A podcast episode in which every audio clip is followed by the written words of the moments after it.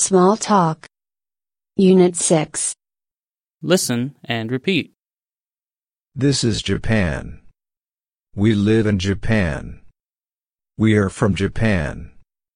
Tom Sensei is from Canada. Where is Canada? Yes. It's here. There are many countries around the world.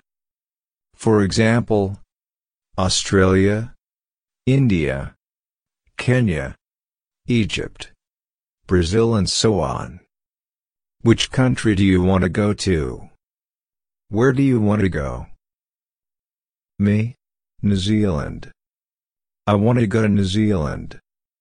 Look. It's beautiful. I want to go to New Zealand. You can see beautiful mountains, beautiful beaches and beautiful lakes in New Zealand. I have a friend in New Zealand.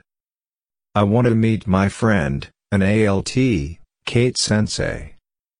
She is from New Zealand. She is a teacher in New Zealand now. So I want to go to New Zealand. Do you want to go to New Zealand too?